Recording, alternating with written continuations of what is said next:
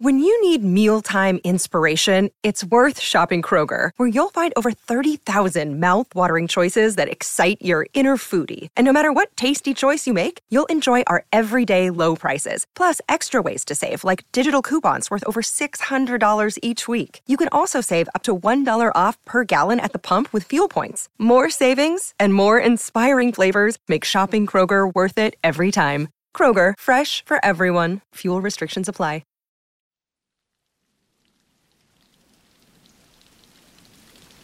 Hola de nuevo, ¿cómo estás? Espero que muy bien. Hoy hablaremos de física, concretamente de algo que todos conocemos muy bien, la materia. Como sabes, todo lo que podemos ver, tocar, oler o saborear, incluso oír, está compuesto de materia. Bueno, cuando escuchamos algo, estamos percibiendo ondas de presión en el aire. Y el aire también está compuesto de materia. Casi todo lo está. Podríamos decir que si no es energía, es materia. Así de simple.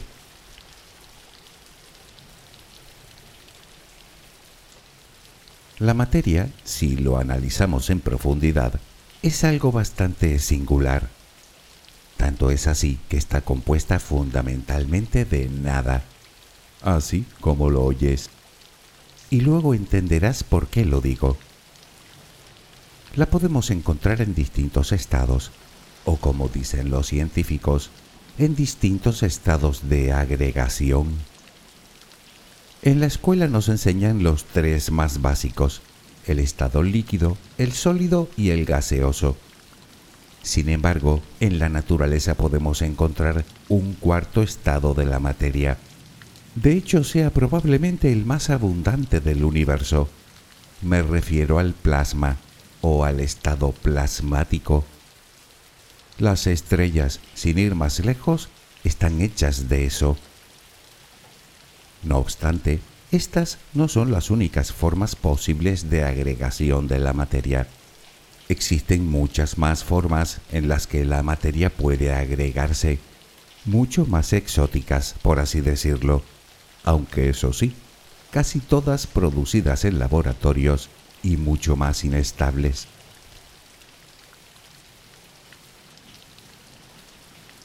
Son varias las preguntas a las que dar respuesta para llegar a entender en cierta profundidad el tema de hoy, empezando por la más básica. ¿Qué es exactamente la materia? ¿De qué está hecha? ¿Dónde está el límite para dividirla? ¿Cómo y cuándo se creó? ¿Cuáles son los estados de la materia? ¿De qué depende que la materia se presente de una forma u otra? ¿Qué demonios es el plasma? Creo que el audio de hoy promete. Déjame acompañarte mientras concilias el sueño y hablaremos de eso de lo que estamos hechos, la materia. Relajemos primero cuerpo y mente.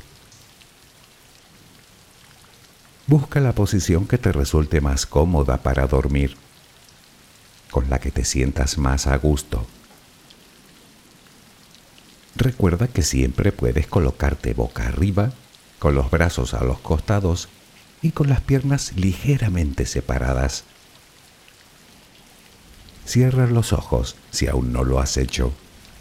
Intenta que los párpados estén lo más relajados posible. Toma aire profundamente por la nariz. Reténlo un par de segundos y suéltalo lentamente. Lo hacemos otra vez, pero en esta ocasión con la respiración abdominal. Inspira, reténlo, suelta. Nota cómo el abdomen sube y baja mientras que tu pecho permanece inmóvil. Una última vez, inspira, reténlo y suelta.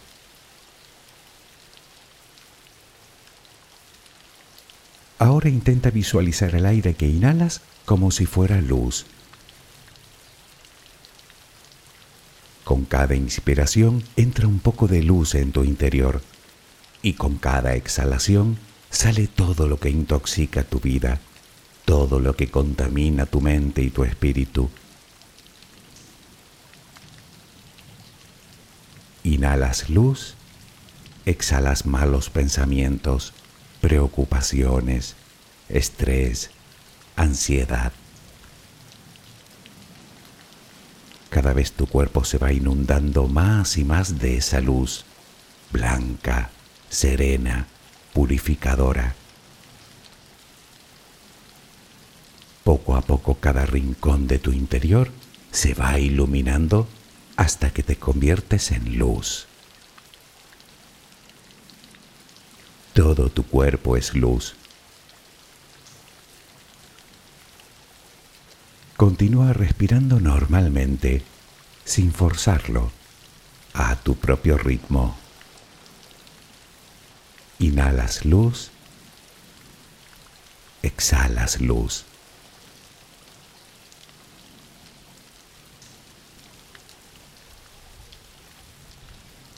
Ahora comenzaremos a relajar todo nuestro cuerpo. Empezamos por los pies. Nota cómo se relajan. El pie derecho. El pie izquierdo.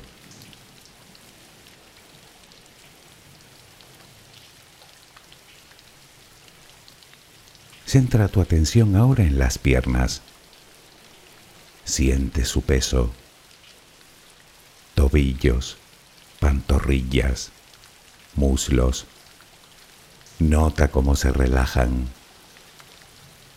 Pierna derecha, pierna izquierda. Ambas quedan completamente relajadas.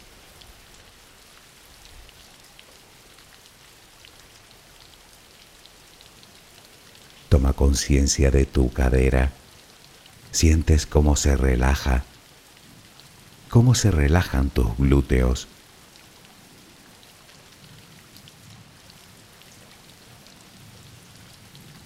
Piensa ahora en tu abdomen que sigue balanceándose con cada respiración. Nota cómo se relaja también.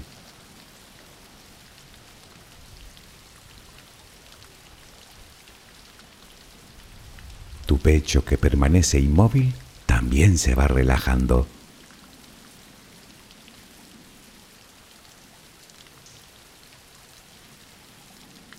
Siente ahora tu espalda.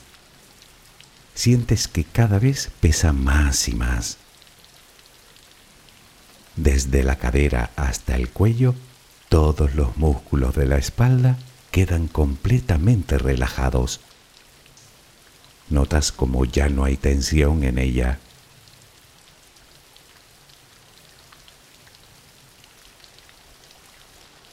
Notas los hombros que lentamente se van relajando también. Nota cómo caen.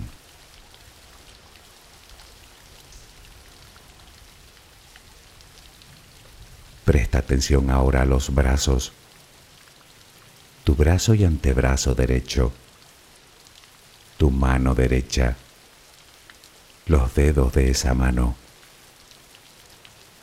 Todo queda relajado tu brazo y antebrazo izquierdo, tu mano izquierda, los dedos de esa mano. Notas el peso de ambas extremidades.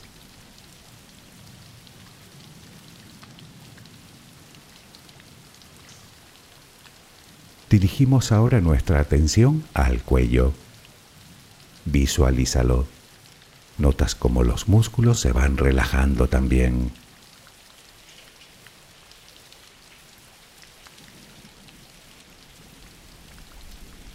la mandíbula, las mejillas, los labios, la frente, el cuero cabelludo. Todo queda completamente relajado.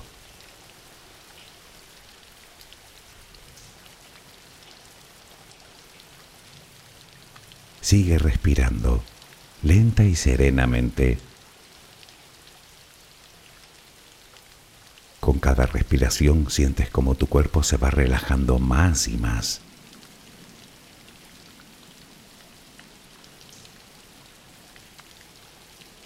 Siente cómo resplandeces de paz, de bondad, de gratitud, de calma, de compasión de amor. Continúa respirando suavemente. Recuerda que ahora eres luz. Solo respira tranquilamente.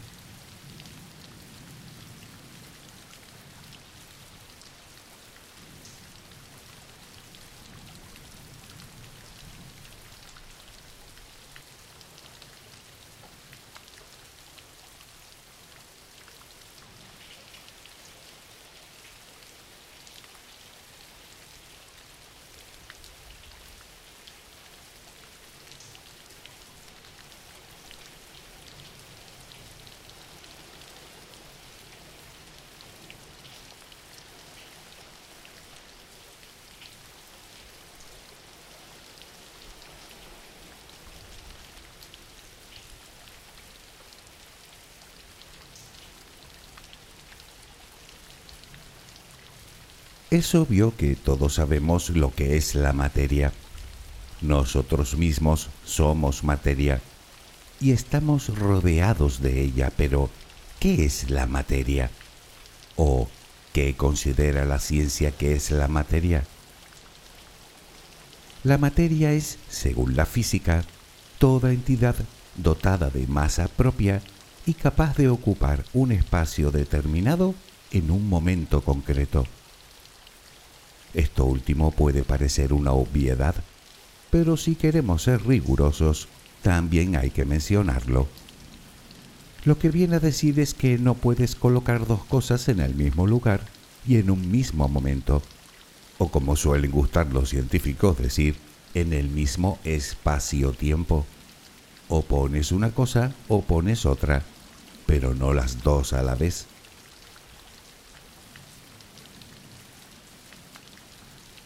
Toda la materia posee propiedades mensurables o medibles de un modo u otro. Dichas propiedades se dividen en tres grupos. Tenemos las propiedades generales, la masa, el volumen o lo que es lo mismo, el espacio que ocupa, la porosidad, que hace referencia al espacio que existe entre sus partículas, la inercia, que es la característica que impide a la materia moverse sin una fuerza externa, la impenetrabilidad, que es aquello que decíamos de que un cuerpo no puede ocupar el mismo espacio que el otro al mismo tiempo, y la divisibilidad, que es la capacidad que tiene la materia en dividirse en partes más pequeñas. Eso sí, parece ser que hasta un punto. En breve hablaremos de ello.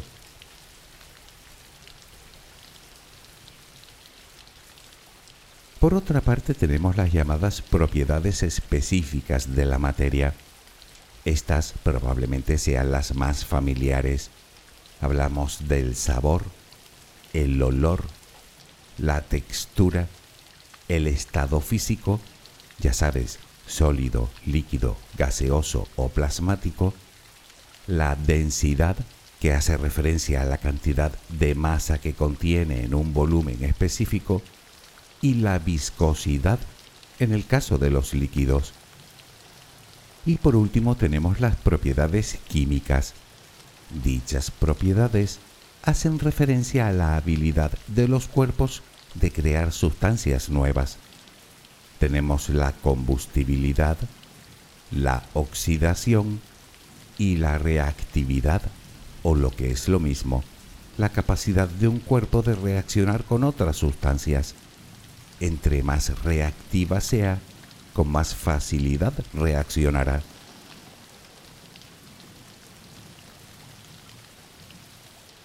La materia está compuesta por pequeñas unidades llamadas átomos. y estos a su vez están formados por partículas aún más pequeñas llamadas partículas subatómicas, los protones, los neutrones y los electrones. Los protones tienen carga positiva y se encuentran en el núcleo del átomo, al igual que los neutrones. Estos últimos también aportan masa y peso, pero no tienen carga, son neutros, de ahí su nombre. Por último quedan los electrones, muchísimo más pequeños que los anteriores. Tienen carga negativa y orbitan al núcleo. Aunque eso de que orbitan es una forma de decirlo un tanto simplista, porque lo cierto es que no orbitan como lo hacen los planetas alrededor del Sol, sino que en realidad son nubes de probabilidades que se organizan en capas alrededor del núcleo del átomo. Esto implica que es imposible saber dónde se encuentra un electrón en un momento determinado. Dicho esto, según la cantidad de esas partículas que contenga el átomo, estaremos hablando de un elemento u otro, desde el más simple, el hidrógeno, con un solo protón y un electrón, hasta el uranio, con 92 protones y 92 electrones. Ese número es el que determina la masa del átomo y es lo que llaman número atómico. Hablamos de unos 92 elementos químicos que lo forman absolutamente todo. Existen elementos con más partículas subatómicas, pero todos se han obtenido artificialmente. Un ejemplo claro de ello, y del que todos hemos oído hablar, es el plutonio, con 94 protones y 94 electrones.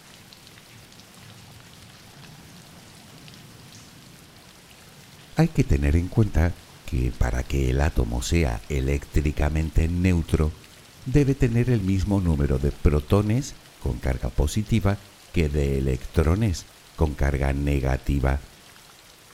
No obstante, existen lo que llaman iones. ¿Qué son? Bueno, son átomos o grupos de átomos con carga positiva o negativa. Por ejemplo, si un átomo cede electrones, tendrá más protones que electrones, en cuyo caso tendrá más carga positiva que negativa. En ese supuesto se dice que el átomo es un ion positivo, o más propiamente dicho, un cation, es decir, un átomo cargado positivamente. Si por el contrario el átomo adquiere electrones, será lo contrario, es decir, tendremos un ion negativo o un anión. Es importante tener este dato claro porque luego hablaremos de esto cuando expliquemos el plasma.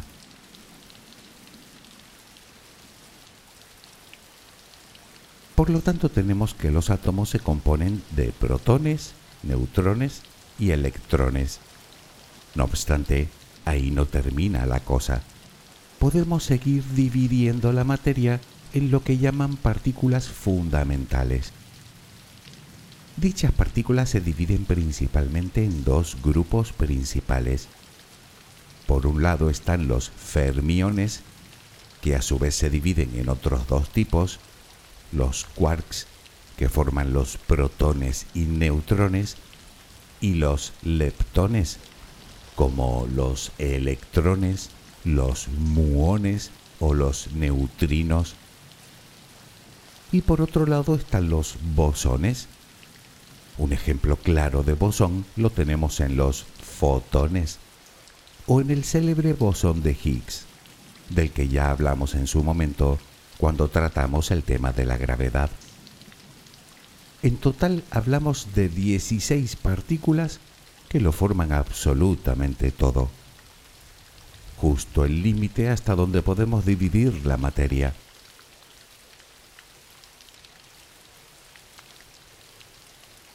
Hasta aquí la estructura física de la materia, muy resumidamente claro está. es lo que los científicos llaman modelo estándar, empíricamente probado. Si quisiéramos seguir dividiendo aún más las partículas fundamentales, entraríamos ya en el terreno de la especulación. Tal vez recuerdes aquel audio en el que hablábamos de la teoría de cuerdas. Bien, lo que viene a decir es que cada partícula fundamental a su vez está compuesta por pequeños filamentos de energía, filamentos que en función de su frecuencia vibratoria forman una partícula u otra.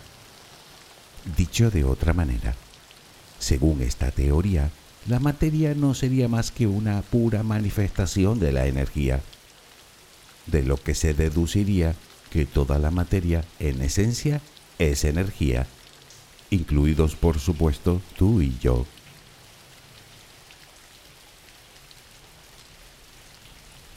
Sin embargo, y después de todo esto, hay algo que resulta aún más curioso, y es el tamaño de esas partículas. Todos sabemos que los átomos son tan pequeños que son imposibles de ver individualmente con cualquier aparato inventado por el hombre. No obstante, si comparamos el tamaño del átomo con el de las partículas que lo conforman, resulta que el átomo es gigantesco. Pongamos un ejemplo que lo ilustra muy bien. Imagina que agrandamos un átomo de hidrógeno formado por un protón y un electrón, hasta el tamaño de la Tierra. Pues el protón solo tendría unos 200 metros de diámetro y estaría en el núcleo mismo del planeta, mientras el electrón estaría girando a la altura de la atmósfera y tendría un tamaño no superior a una canica. ¿Te preguntas qué hay entre el núcleo y el electrón? Nada espacio vacío. Por eso decíamos antes que la materia está formada principalmente de nada. Curioso, ¿verdad?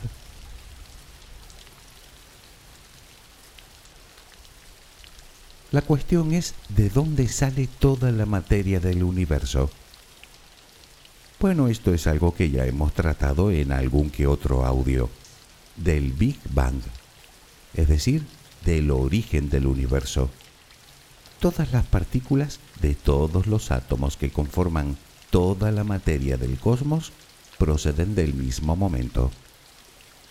Dicho de otro modo, las partículas de los átomos que te forman tienen algo más de 13.700 millones de años. Tiempo más tarde, todas las partículas formarían los primeros átomos, principalmente hidrógeno, todo ese hidrógeno se iría agrupando dando lugar a inmensas nubes de gas. Millones de años más tarde, esas enormes nubes se condensarían formando las primeras estrellas.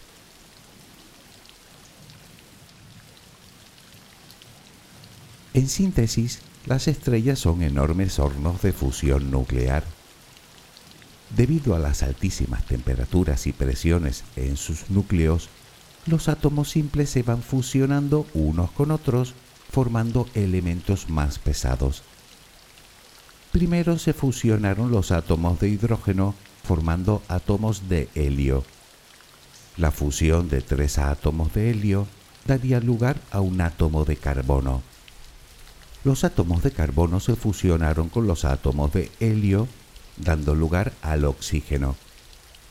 Los átomos de oxígeno se fusionaron creando el fósforo.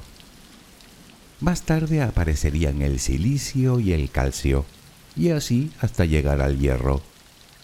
Ahí se detiene la fusión de átomos, y por una razón muy sencilla. Resulta que la fusión de los elementos más ligeros produce energía. Sin embargo, la fusión de átomos de hierro la consume. Así que llegado ese momento, las estrellas colapsan y dependiendo de su tamaño, terminan de una manera o de otra.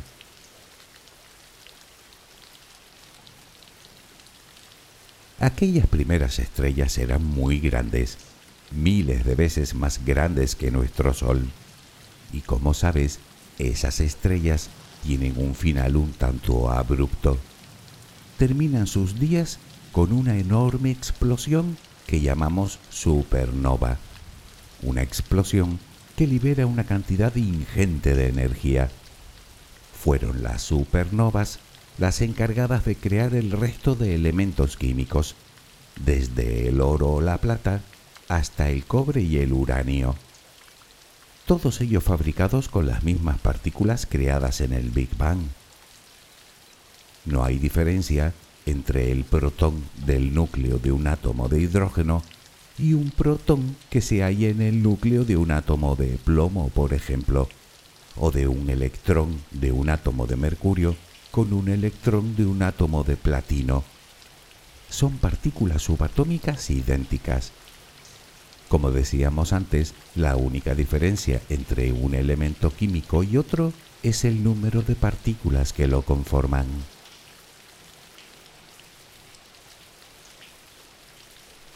Hablemos de los distintos estados de la materia, o como dicen los científicos, de los distintos estados de agregación. El ejemplo que siempre nos han puesto para explicarnos los estados de la materia es el agua. El motivo es más que lógico. Resulta que el agua es prácticamente la única materia que podemos encontrar en la Tierra en sus tres estados simultáneamente en forma líquida, en forma sólida y en forma gaseosa. Ojo, la materia no cambia su esencia al pasar de un estado a otro, simplemente varía la forma en la que interactúan sus partículas. Quiero decir que un pedazo de hielo sigue siendo agua, solo que sus partículas se relacionan, digamos, de otra manera, al igual que ocurre cuando fundimos hierro. Sí, el hierro también puede encontrarse en estado líquido, sólido o gaseoso. Piensa que no hablamos de los estados del agua. De hecho, el agua, aunque es verdad que nos viene muy bien para explicarlo, ni siquiera es un elemento químico, sino una molécula formada por dos átomos de hidrógeno y uno de oxígeno. Y aquí estamos hablando de los estados de la materia. Por lo tanto, nos referimos a todos los elementos de la tabla periódica.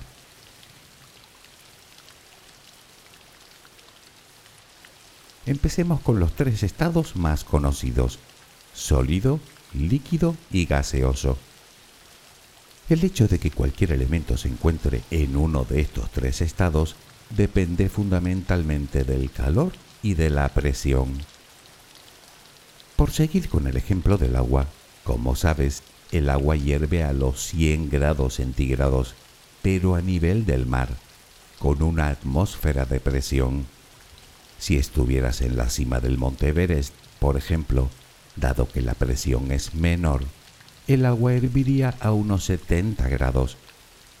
Y si estuvieras en el espacio exterior, a solo un par de grados de temperatura, se convertiría en vapor frío, ya que al carecer de presión pasaría directamente de sólido a gaseoso.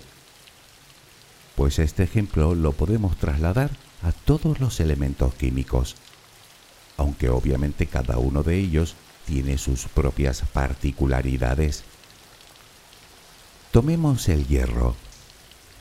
Justo en el centro de nuestro planeta, la temperatura, incluso superior a la de la superficie del Sol, tendría que hacer que el hierro estuviera fundido, pero la presión lo mantiene sólido. A medida que ascendemos hacia la superficie, la presión desciende y el hierro se licúa. Por eso el núcleo de nuestro planeta está formado por una capa exterior de metal fundido y otra interior de metal sólido. Pero el hierro también hierve solo que lo hace a 2750 grados. Si sigues aplicándole calor, se vaporizará. Por contra, el hidrógeno hierve a 198 grados bajo cero. Si lo enfrías más, se volverá líquido y a temperatura ambiente es un gas.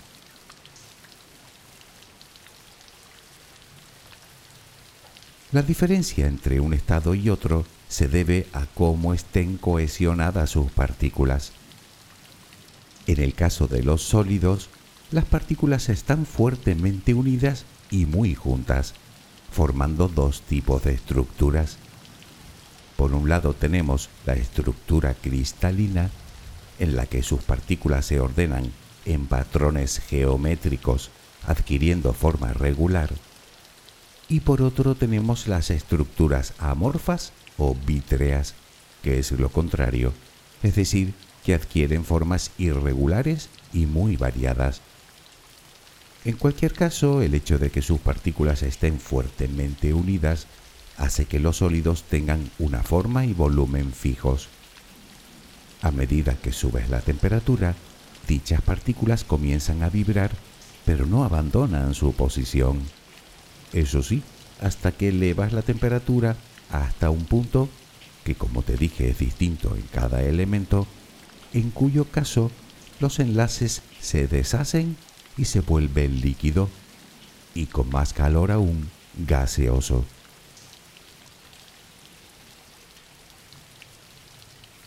En los líquidos la cohesión entre sus partículas es mucho menor que en los sólidos, por eso tienen la capacidad de fluir.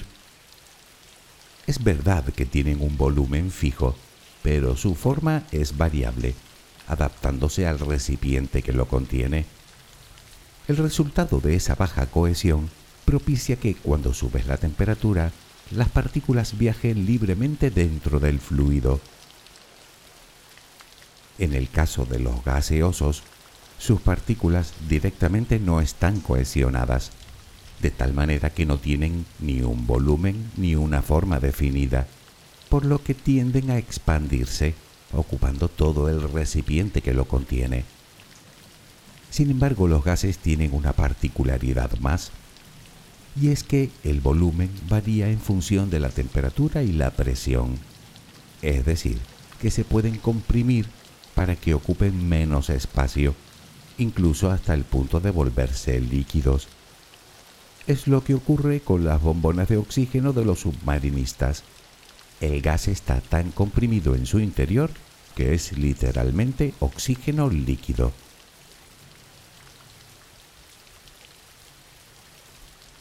Hablemos del cuarto estado de la materia, el plasma. Como te dije, las estrellas están hechas de ese material. ¿Recuerdas cuando hablamos de los iones, que son átomos o grupos de átomos con carga eléctrica? Pues el plasma es gas ionizado, lo cual lo convierte en un excelente conductor de la electricidad, además de interactuar fuertemente con los campos electromagnéticos. Es precisamente esta característica el principio por el cual el campo electromagnético de la Tierra nos libra de las partículas cargadas altamente nocivas que nos llegan desde el Sol y del resto del universo.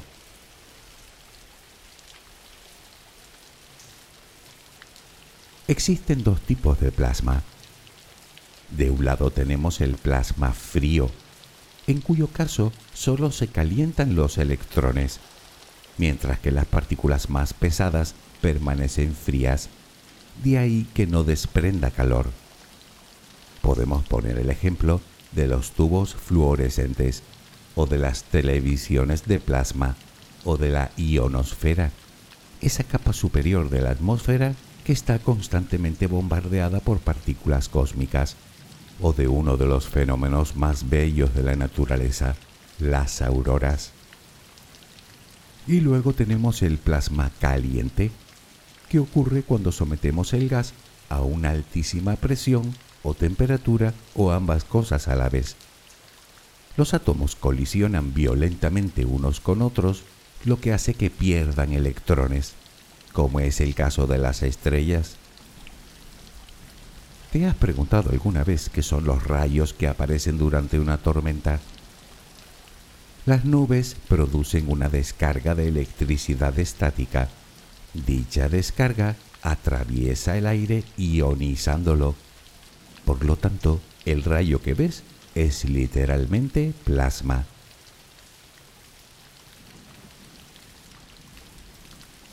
Hasta aquí hemos hablado de los estados de la materia más comunes. Sin embargo, a partir de este momento es cuando todo se complica. Existe un quinto estado de agregación de la materia, el llamado condensado Bose-Einstein. Bien, sabemos que un gas muy frío se solidifica en forma de hielo. Pero ¿qué pasa si lo seguimos enfriando hasta llevarlo a casi el cero absoluto? Es decir, a 273 grados bajo cero. En esa circunstancia todas las partículas se detienen por completo, alcanzando tal densidad que forman algo así como un superátomo, compuesto únicamente de bosones. Es un estado que se consiguió por primera vez en 1995. De momento se siguen estudiando los posibles usos que se le puede dar a este estado de la materia, aunque uno de ellos parece claro. Resulta que sus partículas, al detenerse por completo, no ofrecen ninguna resistencia a la electricidad, por lo que podríamos estar hablando de un futuro superconductor que revolucionaría toda la electrónica.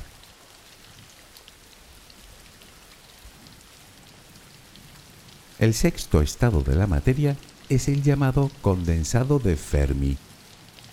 Es muy parecido al condensado Bose-Einstein también obtenido a temperaturas cercanas al cero absoluto, con la diferencia que éste está formado por otra partícula, los fermiones, lo cual lo dota de algo que llaman superfluidez.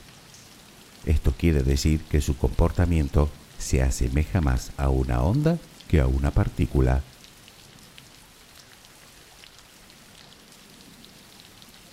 En la naturaleza podemos encontrar un estado más de la materia.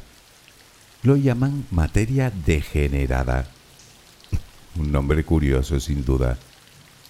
Se trata del material del que están hechas las estrellas de neutrones. Como recordarás, casi todo el átomo es espacio vacío. Pero, ¿y si lo sometemos a una presión extrema? Bueno, esa presión obliga a los electrones a combinarse con los neutrones, formando algo así como un conglomerado de neutrones con una densidad altísima. Una cucharadita de ese material pesaría millones y millones de toneladas.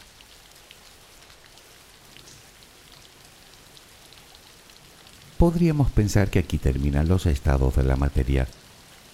Bueno, los más conocidos sí, pero quedan otros como el supersólido o el superfluido o la materia de quarks o la materia fotónica y alguno que otro más.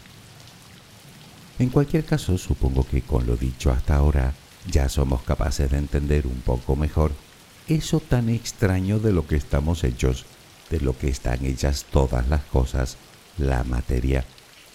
¿O no? Tengo la sensación de que lo único que hemos conseguido es crear aún más preguntas al respecto. Bueno, tampoco es de extrañar. La ciencia lleva siglos estudiándola y aún plantea un buen montón de incógnitas. Y un claro ejemplo de ello lo tenemos en la materia oscura, que aún comportándose como la materia ordinaria, hasta el momento nadie tiene ni remota idea de lo que es. Lo que demuestra algo que hemos comentado en numerosas ocasiones, que el universo en el que vivimos, todo lo que tiene de grande y maravilloso, lo tiene de raro, pero raro de verdad. Espero que mañana tengas una maravillosa jornada, que descanses. Buenas noches.